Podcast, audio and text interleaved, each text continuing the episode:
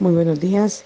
Le habla la apóstol Daniel Rentería del Mensajero de la Cruz de Cristo, Barranquilla, Colombia.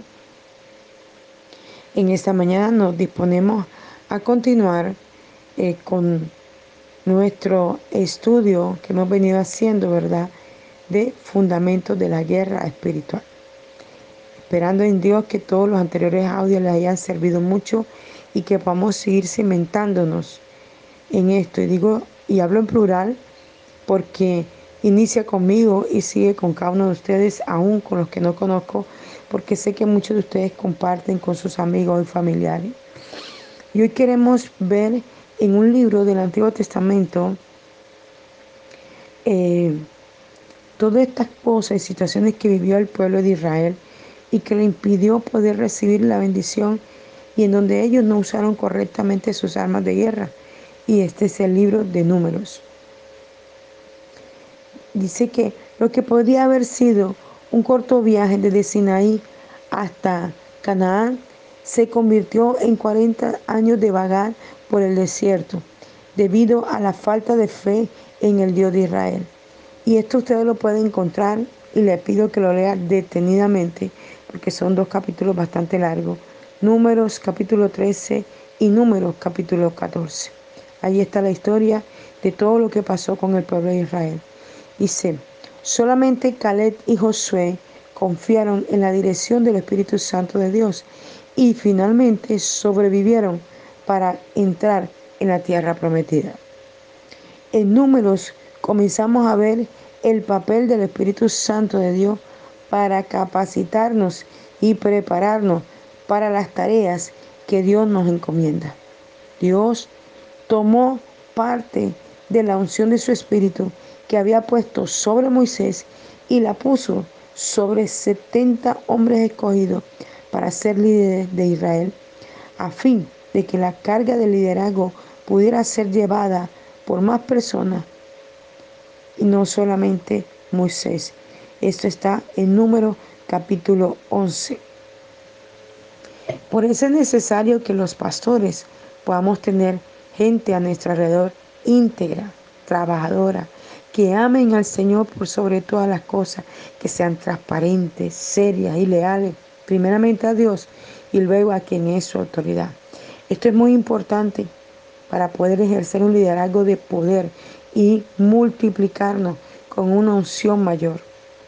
Experimentamos estos dos días de, cumpleaños de nuestra iglesia Mensajeros de la Cruz de Cristo, los dos predicadores que vinieron que no se conoce, podían hablar algo que me, da mucho contentamiento a mi corazón. Y decían que la gloria que portamos aquí en Mensajeros de la Cruz de Cristo es realmente poderosa. Eh, la que predicó ayer fue una pastora y es salmista. Y ella decía que se sorprendió llegar y encontrar que en nuestra iglesia no hay instrumentos. Como usted nos conoce, desde el inicio de nuestra iglesia y todo lo que hemos vivido en ella, poco a poco Dios ha ido entregándonos cada cosa, porque iniciamos de cero, de no tener nada, ni siquiera un espacio, una silla o un abanico. Y nosotros usamos son las, eh, los instrumentos que compramos para el sonido, que son los nuevos que se usan ahora, que el, el micrófono trae un aparatito que se engancha en la parte de atrás y bueno, y sale el sonido, ¿verdad? No tenemos todo ese tipo de herramientas que se usan normalmente en las iglesias grandes y ponemos la música instrumental o la música eh, con su letra normal para poder cantar. Y exaltamos y glorificamos al nombre de nuestro Dios Rey porque Él es el que lo ha hecho así.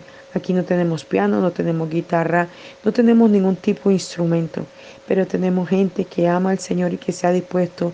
Ya nuestro grupo de alabanza inició con 10 niños y continuó también con 11 adultos, o sea, ya tenemos dos grupos de alabanzas. Y va a ir Dios allí organizando poderosamente para lograr que podamos tener todo eso que Dios tiene. Y ella decía esto, a pesar de que no tiene un grupo de alabanza conformado con instrumentos y con un sonido que debiera ser como perfecto para el sonido de una iglesia grande o una iglesia que mantiene eh, un número de personas tan grande como el que se congregan aquí, se maneja una presencia de Dios tremenda. Y esto se lo agradecemos a nuestro Abba Padre. Se lo agradecemos porque Él pone ese querer, Él nos insta, Él nos pone ese sentir, nuestra alma y nuestro espíritu, en cada uno de los líderes que tenemos y que Dios nos ha ido entregando y formándolo, a pesar de que la iglesia es tan pequeñita, porque apenas tenemos un año de existencia. Ya tenemos varios líderes, gente en disposición de servir a Dios, de obedecer, bautizándose, casándose, entrando en alineamiento con el Señor. Y sigue diciendo aquí, en números comenzaron a ver el papel del Espíritu de Dios para capacitarnos y prepararnos para las tareas que Dios encomienda. Dios tomó parte de la unción de su Espíritu porque había puesto sobre Moisés y la puso sobre los 70 hombres para ser líderes de Israel a fin de que la carga de liderazgo pudiera ser llevada por más personas que solamente Moisés. O sea, como lo explicaba antes, no era Moisés solo el que debía liderar la iglesia, sino que debían haber varias personas más que lo apoyaran y lo ayudaran en este trabajo tan grande que Dios ha colocado en ese tiempo de Moisés, ahora en nosotros los pastores apóstoles de distintas iglesias y ministerios. La capacitación del Espíritu no es alguna cosa que podamos poseer. Necesitamos ser continuamente llenados y rellenados del Espíritu para estar preparados para la guerra espiritual. La nube de fuego de la presencia del Espíritu cubría el tabernáculo y guiaba al pueblo por el desierto. Número capítulo 9. Moisés obedeció los mandamientos que oía de parte del Espíritu de Dios. Con una excepción, con enojo golpeó una roca para hacer salir agua para los israelitas que se quejaban. Números capítulo 20. Juan, esto es tremendo. Esto es tremendo. Mire, les voy a explicar lo que aquí pasó. Hubieron dos tiempos en que el Señor le habló a él que le hablara la roca o que le pegara la roca. La primera vez el pueblo pidió agua porque tenían sed, iban caminando por el desierto. Y Moisés, el Señor le dijo, háblale a la roca. Y Moisés lo hizo y brotó agua y el pueblo recibió agua. Y la segunda vez el pueblo volvió a pedir agua y el Señor le dijo, háblale a la roca. Y él vino y estaba airado porque aquel pueblo estaba como enojado. Y él se dejó conducir de esa rabia que el pueblo tenía. Y al ver la quejadera que tenía el pueblo, este hombre se llenó de rabia y en vez de hablarle a la piedra, lo que hizo fue que le pegó a la piedra. Y Dios no le dijo que le pegara, sino que le hablara. Y a veces nos pasa hacia nosotros. Dios nos da una instrucción y nosotros hacemos lo contrario de lo que Dios nos está diciendo que hagamos. Y por causa de pegarle a la piedra, este varón no entró. No entró a la tierra prometida. Él perdió su entrada. Moisés perdió su entrada a la tierra prometida. La vio de lejos, mas no entró. Y dice la palabra del Señor que la desobediencia al Espíritu de Dios evitó que Moisés y Aarón entrasen en la tierra prometida. Por eso debemos obedecer para poder obtener lo que Dios nos ha hablado. Muchas veces la gente se subleva contra la autoridad y no quiere obedecer cuando la autoridad le da una orden a esto o a aquello. Y a ellos les parece que la autoridad no está correcta o que piensa de una manera incorrecta o que está haciendo las cosas de una manera incorrecta y ellos entonces hacen las cosas a su manera, a su parecer. Y luego se descubre por qué debe ser como la autoridad lo dice. Dios le dijo a él, háblale a la piedra y él la golpeó. Seguir y obedecer al Espíritu de Dios y asegurarnos de que seamos continuamente llenados y rellenados del poder del Espíritu Santo conduce a reclamar sus promesas, pero la obediencia, perdón, pero la desobediencia y la rebelión dan como resultado la muerte. Cuando no somos obedientes cuando somos personas desobedientes y rebeldes, que no nos sujetamos a la autoridad, que no nos parece lo que la autoridad dice, que no nos parece lo que habla, cómo se conduce, entonces causamos muerte. El resultado de la desobediencia es muerte en el ámbito espiritual, en el ámbito emocional, en el ámbito económico, en todos los ámbitos. Nosotros mismos somos los causantes de esa muerte. ¿Por qué? Porque hay rebelión en nosotros. Por naturaleza, el hombre es rebelde. ¿Y sabe por qué? Porque lo traemos de nuestros primeros padres, Adán y Eva. Eva fue rebelde y esto ha venido de generación en generación. Por eso tú y yo debemos renunciar a la desobediencia y a la rebeldía. Porque la desobediencia y la rebeldía son dos causantes de que nosotros no podamos ser lo que Dios quiere que seamos. Muchas veces por la desobediencia y la rebeldía perdemos bendiciones espirituales, emocionales, económicas en el ministerio, en el llamamiento, en lo que Dios nos dispuso para hacer para nosotros. Y por causa de nuestra rebeldía, perdemos esa oportunidad. Entonces nosotros debemos llenarnos de esa bendición. Experimentemos la liberación y el derramamiento. Los fracasos que causan amargura son invertidos mediante la oración de guerra espiritual. Prosperidad y éxito llegarán y se verán avances en diferentes áreas de nuestra vida. Experimentaremos éxito en las relaciones, las finanzas, el ministerio y los proyectos. Podemos ver a nuestros enemigos derrotados en nuestra vida. Podemos vivir libres de las ataduras y de las opresiones de los demonios. Podemos experimentar victoria mediante la oración. Sus palabras y oraciones tienen un tremendo poder para destruir las obras de las tinieblas. Quienes experimentan la liberación y el derramamiento verán cambios notables, los cuales a veces son progresivos y a veces instantáneos. Sin embargo, el cambio será dramático. Habrá un incremento de gozo, libertad, paz y éxito que tendrá como resultado una vida espiritual mejor, con mayor fuerza y santidad. Se necesita paciencia para ver avances. Dios le prometió a Israel que echaría poco a poco a su enemigo. Deuteronomio 7:22, Éxodo 23, 29 y 30.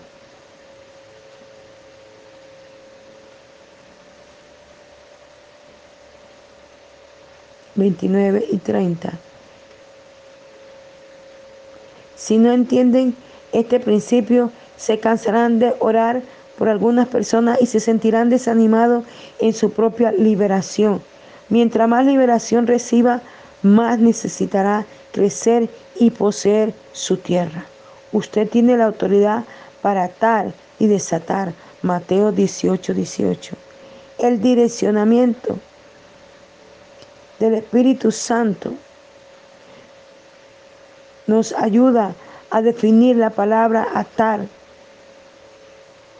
como asegurar, amarrando, confinar, limitar o restringir, como lazos, limitar con autoridad legal o ejercer un efecto de restricción u obligación. También esto significa arrestar, aprender, esposar, tomar cautivo, hacerse cargo de encerrar, limitar o detener. Se ata mediante una autoridad legal. Nosotros tenemos la autoridad legítima en el nombre de nuestro Señor Jesucristo para atar las obras de las tinieblas. Las obras de las tinieblas incluyen el pecado, la iniquidad, la perversión, el malestar, la enfermedad, la dolencia, la muerte, la destrucción, las maldiciones, la brujería, la hechicería, la adivinación, la pobreza, la carencia, el conflicto, la lujuria, la soberbia, la rebelión, el miedo, el tormento y la confusión. Nosotros tenemos la autoridad legal para defendernos de todo esto, para defender nuestra vida y nuestra familia, y el conocido y el desconocido, y de todos los que ministramos. Desatar significa desamarrar, desanudar, desenganchar, desasir, desprender, separar, soltar, escapar, huir, desencadenar, abrir, liberar, desconectar o perdonar. Las personas necesitan ser desatadas de las maldiciones, las herencias malas, los espíritus familiares, el pecado, la culpa, la vergüenza, la condenación, el control, la dominación, la manipulación, la intimidación, el control mental, el control religioso, las dolencias, las enfermedades, las enseñanzas falsas, los hábitos pecaminosos, la carnalidad, la mundanalidad, los demonios, la tradición, las ataduras impías, las promesas impías, los pactos impíos, las palabras, los embrujos, los conjuros, los hechizos, los traumas y las sectas. Nosotros tenemos la autoridad legítima, yo lo bien, en el nombre de Jesús, para deshacernos de las ataduras de esta influencia destructiva, tanto para nosotros mismos como para las personas a quien ministramos. El Señor nos ha entregado esta autoridad para liberarnos de esto, para liberarnos de las obras de las tinieblas, para liberarnos del poder del mal, para liberarnos de lo que el enemigo trae sobre nosotros. El Señor nos ha dado la autoridad, mi hermano, y yo siempre les he enseñado a través de los devocionales y a mi iglesia, quien pastoreo, que la autoridad fue delegada sobre la iglesia, sobre cada uno de nosotros, que somos la iglesia de Jesús. Ha sido delegado este poder, esta autoridad. Gloria sea al Señor, para que seamos libres y para ser libres a otros. Para evitar las trampas del enemigo, es de ayuda reconocer algunas de las estrategias y los fundamentos en número. En el, en, el libro que le acabo de leer de números, leas este, este, este libro capítulo a capítulo, pero con el entendimiento. No importa cuánto se demore, pero léalo para que usted entienda lo que el pueblo de Israel padeció y que quizás muchas cosas de esas las está padeciendo usted también.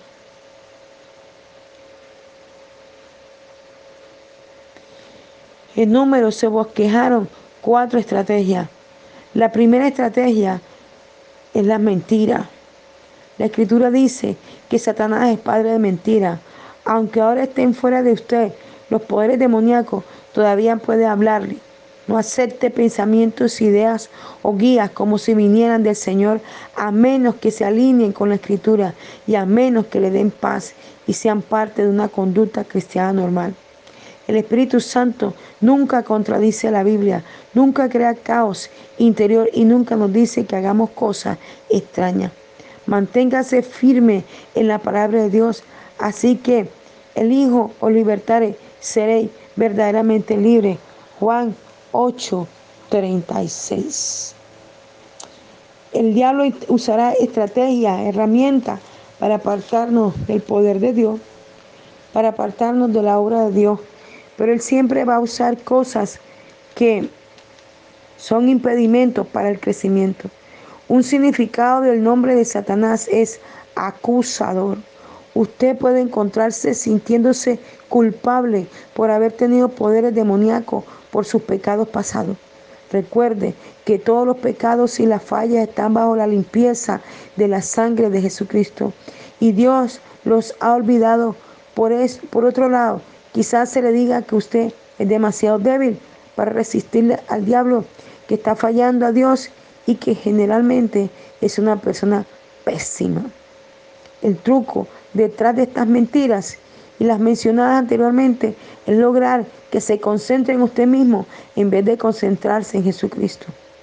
No importa, oye bien, lo que somos o hayamos sido, Jesucristo es perfecto y nos ama Recuerde que su fuerza no viene de su propia fidelidad, ni de, sino de su fiel Señor.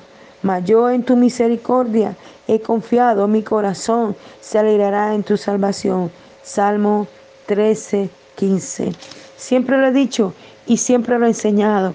No es en mi fuerza ni en mi conocimiento, sino en la fuerza y en el poder de Dios, en lo que en la cruz hizo el sacrificio perfecto. Aleluya. Y sigue diciendo, el enemigo puede tratar de intimidarlo con demostraciones de su poder. No se atemorice si las cosas parecen ir mal por un tiempo o si algunos síntomas antes de la liberación parecen reaparecer. Recuerde que si Satanás fuera tan poderoso como dice ser, nos habría eliminado a todos hace mucho tiempo. Yo lo bien. La razón por la que seguimos estando aquí es que su poder en realidad es muy limitado. Solamente existe una persona todopoderosa y es el mismo Dios, el Padre de nuestro Señor Jesucristo, quien nos envía el Espíritu Santo para que more en nosotros y en el cual somos bautizados. Estamos del lado ganador. Gloria al Señor. Bendito sea su nombre. El poder de Satanás es limitado. Es lo que hace para poder exterminar contigo. Y cierto es, ha acabado con mucha gente porque la gente le ha creído las mentiras. Ay, me va a dar un infarto, me voy a morir de infarto. Y se muere de infarto. Y, se ha descubierto que muchos de los dolores que se producen, al parecer podría ser un infarto, y resulta que no. Son personas que eh, han sufrido del sistema digestivo y en los estudios y personas que saben de, esto me han enseñado que el sistema digestivo eh, a veces cuando no puede expulsar los, los gases por las diferentes formas que lo hace en el cuerpo, el cómo busca la manera por donde salir. A veces se introduce en la parte abajo de los músculos, que donde está en el corazón, y producen dolores como si fuera un infarto. ¿Qué tiene que hacer una persona que ha sufrido del sistema digestivo, que le cuesta dificultad ir al baño, que se llena de gases con facilidad, que no eructa con facilidad y la garganta se le llena de gases? que le produce como dolor en el pecho o dolor en el estómago, sencillo, tome un, eh, un medicamento de flatuleto, un medicamento para expulsar los gases, un, um, eh, ditopaz, este, em, bicarbonato con limón, que es lo que yo más uso, uno de los eh, gastroenterólogos más usados en Barranquilla y más reconocidos en nuestra nación. Él nos sugiere que para todos los gases en el estómago, en el cuerpo, bicarbonato con limón tres veces al día después de que tome los alimentos y le producirá una buena digestión y así usted podrá eliminar todos los gases y no le va a producir dolor en el pecho, ni dolor en el vientre, ni en el vientre bajo, porque estos, estos gases producen esto. Entonces, el enemigo querrá decirte que te vas a morir de, un cáncer en el estómago, que te vas a morir de un dolor de cabeza, que te vas a morir de un COVID, que te vas a morir, que todo se va a acabar, que el hogar se te va a acabar, que todo se va a exterminar porque Él siempre va a estar lanzando dardos a tu cabeza. Por eso es necesario que se active todos los días el casco de la salvación que fue puesto sobre nuestra cabeza. Aleluya. Efesios 6:10 para que todo dardo de fuego del maligno que es lanzado a tu cerebro, a tus pensamientos, por eso es necesario que te mantengas leyendo la palabra, escudriñando la palabra y memorizando la palabra, para que los dardos cuando sean lanzados, inmediatamente tomes la palabra y derribes todo dardo de, de fuego del maligno y lo acabes con el escudo de fe y con la espada del Espíritu, que es la palabra del Señor. Gloria a Dios. Bendito sea su nombre para siempre. Saltamos al Señor Dios Todopoderoso por esta em, sexto audio que nos permite grabar de fundamentos de la guerra espiritual y espero que sea de bendición para tu vida y si lo ha sido para tu vida que lo puedas transmitir también a otros que puedan recibir esto para que se empoderen y entiendan y comprendan lo que es la guerra espiritual y dónde se debe iniciar. Un abrazo fuerte en la distancia. Les bendecimos en el nombre de Jesús. Amén y amén.